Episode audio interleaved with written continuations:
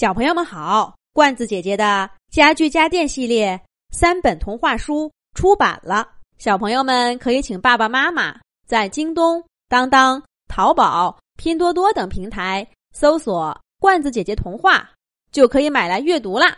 罐子姐姐继续给小朋友们讲《恐龙行动队》系列故事《万龙小智的秘密》第三集。小智终于明白。为什么恐龙行动队的最后一个队员那么神秘？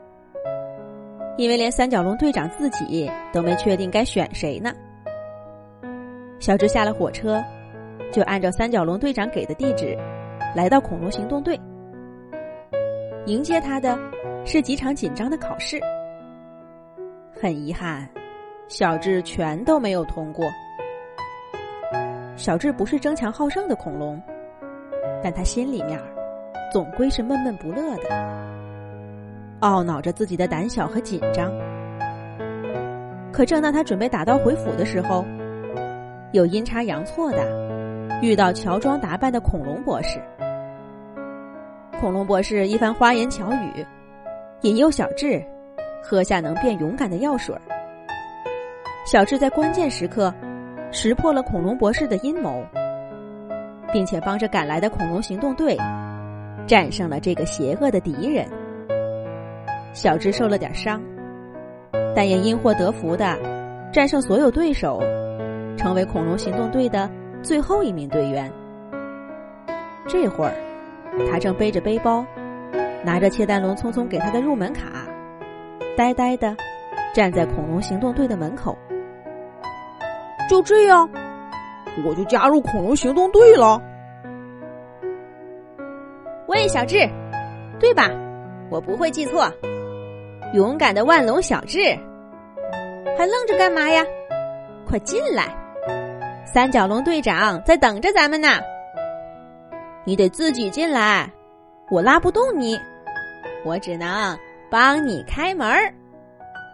切蛋龙匆匆打开门，一边做出一个夸张的请的动作，一边冲小智友善的笑了笑。哈哈，大个子，该不会是刚刚那场仗把你吓傻了吧？霸王龙小霸冷不丁从小智身后跳出来，拍了拍他的肩膀，从窃蛋龙匆匆开着的门跳了进去，着实把小智给吓了一跳。小霸，你别乱说，小智第一次参加战斗就这么勇敢，咱们恐龙行动队从今天起。又多了一个勇敢的战士，来，新战友，一起去听听咱们队长要说点什么吧。同样大个子的苍龙苍苍，驾着小水车，嗖的一下，从门口接走了小智。就这样，小智稀里糊涂的坐在了恐龙行动队的会议室里，仔细打量着三角龙队长和他的队友们。这些在其他恐龙的眼中，三头六臂，能上天入地的家伙，看起来，看起来是挺厉害，但好像也没那么神奇。就是刚刚的战斗，他们厉害是厉害，但是，不过他们一个个真是活泼开朗啊！看那个霸王龙小霸，正说着话呢，就站到桌子上去了。这桌子真结实，他那么大的个头也没给踩坏了。雀丹龙匆匆，就是火车上肿头龙说的，整个恐龙大陆最聪明的恐龙吧？你看名字，就聪明的很。你瞧，他多伶牙俐齿。说的是什么呀？我一个字都听不懂。好像是要给我们配新型联络设备。真厉害！咦，他说到切蛋龙匆匆这个名字的来历了，哈哈，真有趣！明明是孵蛋的恐龙，却被当成是偷蛋的。我为什么叫万龙来着？村里的老人好像讲过，我当时仔细听听就好了。这显得我挺无知的。轮到苍龙苍苍了。